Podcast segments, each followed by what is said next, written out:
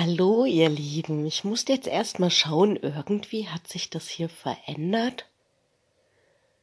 Ähm, die App, wo ich das aufnehme, da steht jetzt einfach nur noch Podcaster Innen. Oder was das? Okay, ich habe es gefunden. Also hier kann ich jetzt ähm, meine Audioeinträge machen. Ja, hallo ihr Lieben. Ich bin ja gerade diese Woche ähm, mal wieder rausgenommen aus der Arbeitswelt, da mich ein Virus erwischt hat. Und ich war sehr verwundert, weil ich ja seit über einer Woche knapp jetzt diese fermentierten Fläumchen zu mir nehme, die eine gute Wirkung haben. Und mir wurde dann aber auch nochmal beruhigenderweise gesagt, dass es ganz normal ist, dass man zu Beginn infektanfälliger wird, weil der ganze Darm jetzt arbeitet, das Immunsystem wieder hochgefahren wird. Man entgiftet komplett und gut, dann darf jetzt äh, in dieser Woche der Infekt einfach mal da sein und ich ein bisschen ähm, zur Ruhe kommen, was auch ganz gut ist, weil morgen ist ja mein Trance-Healing-Termin mit der wundervollen Belgien Kroa und ich freue mich so sehr. Und ich habe schon meiner Außenwelt allen gesagt, also morgen ab 17 Uhr keine Anrufe, ich schalte mein Handy sowieso aus. Die Klingeanlage, alles wird ausgeschalten und ich werde hier mir einen ruhigen Raum eröffnen und bin gespannt, was da kommen mag. Genau. Ich habe jetzt gerade ähm, also Zufälle gibt es hier für mich nicht. Ich habe jetzt gerade dieses Buch ähm, zur Hand genommen. Ich habe das schon durchgelesen und zwar Hochsensibel ist das neue Stark von Anita Moriani. Und habe da eine Seite aufgeschlagen ähm, mit der Überschrift Spirituell sein heißt du selbst sein. Und mir fiel sofort gestern das Telefonat mit meiner lieben Freundin ein. Hallo, du Liebe, ich weiß, du hörst hier manchmal rein und ähm, merkte, also ich erzählte ihr so ein bisschen über ähm, den morgigen Termin, über das Trance-Healing und spürte dann so, oh, irgendwie, ach, sie muss ja jetzt irgendwie glauben, ich habe eine Macke. obwohl, wir, obwohl wir so lange schon befreundet sind, aber ähm, das ist halt so ein Thema, naja, das, das äh, berührt halt nicht, nicht jeden und das ist auch vollkommen in Ordnung. Und ähm, und merkte, wie ich mich so erklären möchte und dachte, ach Mensch, Chrissy, alles gut. Es ist deine beste Freundin und auch wenn wir da in diesem Themenbereich jetzt nicht so, ähm, wie soll man das sagen, auf einer Welle schwimmen, also das ist nicht so ihr Thema, was vollkommen in Ordnung ist. Dafür habe ich wieder eine andere beste Freundin, mit ihr kann ich mich komplett darüber austauschen. Aber ich möchte ja trotzdem meine Freunde äh, auch wenn sie mit diesen Themen jetzt nicht so in Berührung kommen, möchte ich trotzdem teilhaben lassen, so, ne? Was passiert mit mir? Was, welche Entwicklung mache ich gerade? Mit was beschäftige ich mich gerade? Und dann merke ich bei manchen Freunden, ach, hups, ähm, die können mit dem Thema jetzt nicht so viel anfangen. Und für mich ist das aber alles so, so natürlich. Also wenn ich von, von der geistigen Welt erzähle, von den Geistführern, von den Engeln, von wie jetzt Transhealing und so. Und ähm, ja, es ist noch alles irgendwie, merke ich, äh, nicht natürlich integriert in unserer Welt. Aber wer weiß, vielleicht kommt die Zeit, wo es das sein wird. Das würde mich natürlich sehr freuen. Ich muss mal kurz meine Nase putzen gehen. So, dann kann ich nämlich gleich viel besser sprechen. Ähm, genau. Also die neue Welt und auch, was so mein Weg gerade ist, was ich spüre, dass ich auch dazu stehe. Also, wie gestern zum Beispiel.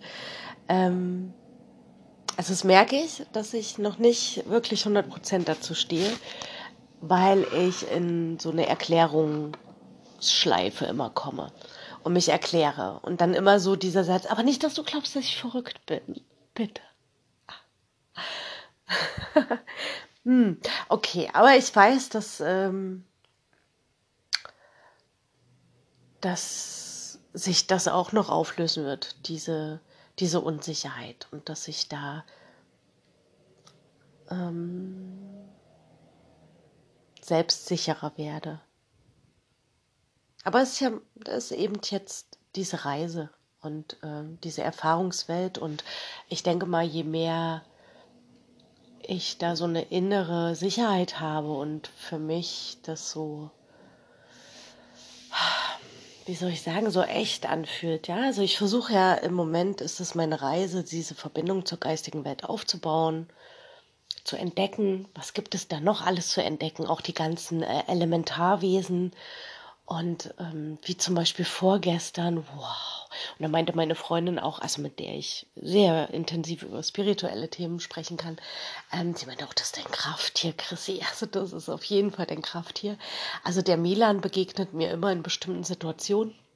Und jetzt habe ich ja gerade so ähm, äh, diesen Weg den Kontakt zu der geistigen Welt zu stabilisieren und zu stärken.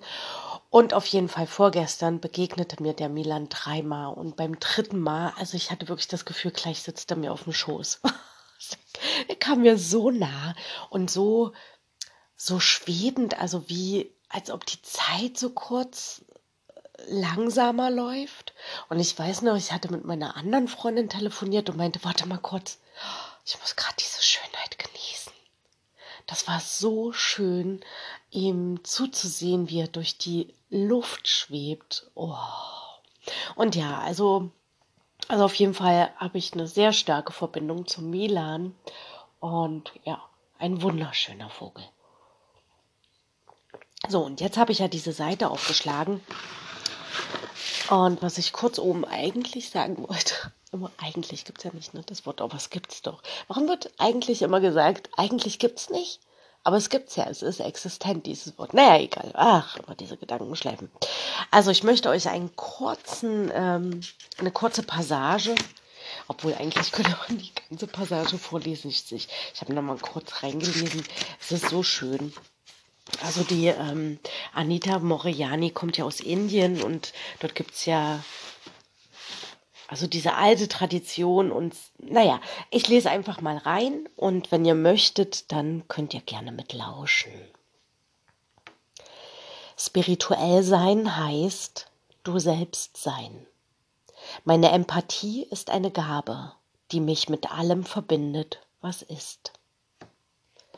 Wir Empathen bewegen uns auf einem ebenso schmalen wie scharfen Grat zwischen zwei Welten der äußeren Welt mit ihren angsteinflößenden Botschaften und der Innenwelt, wo wir mit Herz und Seele verbunden sind.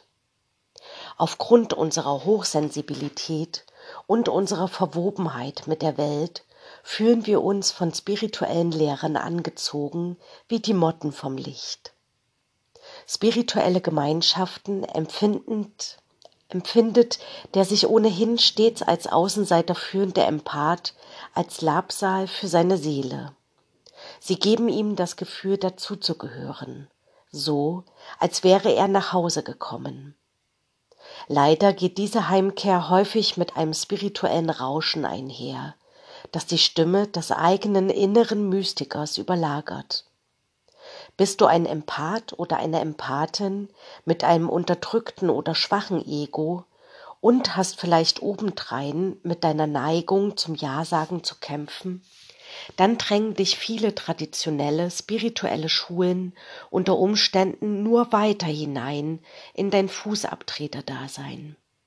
Sie weisen dich ständig auf deine Schwächen oder Ängste hin, statt dich darin zu bestärken voller Zuversicht auf dein eigenes inneres Leitsystem zu hören. Ein gesundes Ego hilft uns, uns für die spirituelle Welt zu öffnen, die uns so sehr anzieht, ohne dass wir uns in ihr verlieren oder uns selbst den Rücken kehren müssen. In diesem Kapitel geht es darum, wie wir mit der Kraft unserer Liebe, unserer Zuversicht und unseres Glaubens unsere spirituelle Verbundenheit stärken können, ohne uns selbst aufzugeben. Ja, und dann erzählt sie noch von ihrer Geschichte, also ähm, wie sie auch zu einem Guru geschickt wird und ähm, weil der Vater so verzweifelt ist, da sie ja schon 26 ist und noch immer Single und dieser Guru ihr dann erzählt, ähm, was sie alles machen soll. Also wir kennen das ja aus den, es gibt ja mannigfaltige ähm, Religionen. Und die Schwierigkeit ist bei Religionen, die wurden von Menschen erschaffen. Also selbst die Bibel wurde von, der, von Menschenhand geschrieben. Und ähm, wir Menschen neigen dazu, also nicht jeder, ähm, aber andere Menschen so zu führen und ähm, dorthin zu bringen, was so in, in das eigene Weltbild so passt. Sag mal so. Und dann kann es eben passieren, dass, dass du mit mit manchen Dingen irgendwie so ein ungutes Gefühl hast. Also ich, ich habe das ja auch gemerkt. Also ich habe mich ja mit vielen, gerade jetzt spirituellen Themen auseinandergesetzt. Und je mehr ich lese und je mehr ich auch so die Verbindung mit mir selbst aufnehme, also was ja durch Meditieren und einfach Zeit mit sich selber verbringen, auch mal allein sein auszuhalten, nicht einsam, sondern allein sein. Ähm, und umso mehr stärkt sich so mein Gefühl, mein inneres Gefühl. Und dann merke ich beim Lesen, mh, mm, ach, das, äh, das fühlt sich für mich nicht richtig an. Und obwohl ich nicht sagen kann, der liegt falsch, derjenige, aber es ist nicht meine Wahrheit. So. Und wo ich auch merke, jeder Mensch hat so eine eigene Wahrheit in sich. Und die muss aber überhaupt nicht übereinstimmen mit der Wahrheit eines anderen. Und dass das so ein Entwicklungsprozess ist, dem anderen auch sein lassen zu können. Also, dass man seine Wahrheit einfach so stehen lässt und nicht darum kämpft ständig, ey, du musst doch, nee, du bist falsch, du musst jetzt meine Wahrheit annehmen, weil deine ist falsch, weil wenn sich das für mich wahr anfühlt, dann kann ja nur deine Wahrheit falsch sein. Und das stimmt aber nicht. Es gibt ganz viele Wahrheiten dort draußen und es gibt ganz viele ähm, Thesen. Letztendlich sind es alle Thesen und die tatsächliche Wahrheit, also gerade wenn wir jetzt über die geistige Welt sprechen, wie das dort ist und wie das Leben nach dem Tod sein wird zum Beispiel oder wie sich die Seele weiterentwickelt. Letztendlich ähm, werden wir das alle erfahren, aber dann werden wir diesen Körper schon verlassen haben. Und alles andere ist, sind so die, naja, jeder hat so seine eigenen äh, Übungen und seine eigenen, ähm, wie soll ich sagen, seinen eigenen Weg, so das herauszufinden. Also jeder hat ja so einen inneren Ruf in sich. Also nicht jeder wird dorthin gerufen, sich damit auseinanderzusetzen. Aber die Menschen, die dorthin gerufen werden, da hat jeder seinen eigenen Weg und seinen eigenen Zugang. So, ich hoffe, ich habe mich jetzt nicht zu sehr vertratet und verzahnt jetzt in meinen Gedanken. Für mich macht das immer alles ziemlich Sinn, aber äh, ich hoffe, ihr konntet nachvollziehen, was ich damit meine. Ich muss noch mal meine Nase putzen. Ah, es ist schon mit einem Infekt. Ist wundervoll. Hm. So, Nase ist wieder frei. Naja, nicht wirklich frei, aber ich kann besser sprechen und atmen. Ja, also was ich merke, nicht je älter ich werde, sondern je reifer ich werde, also je mehr Erfahrungen ich durchlebt habe, umso eine größere Sicherheit kommt in mir und umso eine größere Gelassenheit ist auch in mir. Also das bedeutet, wenn da ein anderer Mensch ist, der sich anders entschieden hat als ich, Dinge anders angeht, anders lebt, das kann ich mittlerweile gut so sein lassen. Also das Urteilen löst sich immer mehr auf in mir, weil ich es nicht mehr brauche. Und ich glaube, das ist so eine Bedürftigkeit. Also wenn du gut für dich selber sorgst und den Weg zu dir findest und entdeckst erstmal, was du selber für dich brauchst, dann brauchst du das ja nicht mehr von der Außenwelt. Ich weiß, das hatte ich auch schon mal. Aber man kann es nicht oft genug wiederholen.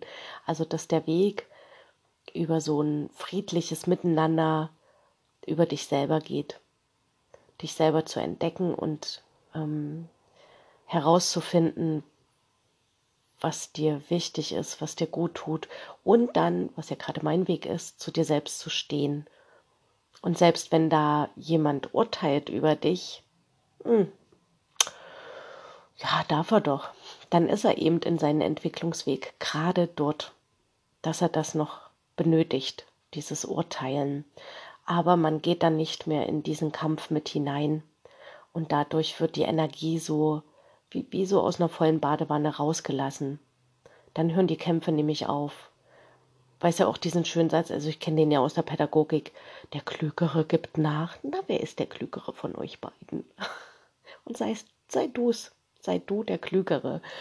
Und das hat ja nichts damit zu tun, dass man es gut äh, findet, was der andere gerade macht, aber ähm, man hört auf, so diese belehrende Rolle zu übernehmen. Den anderen belehren zu wollen, das ist jetzt aber nicht richtig, weil, was ich festgestellt habe, auch an mir selber, also mich wollten auch ganz viele Menschen in meinem Leben belehren.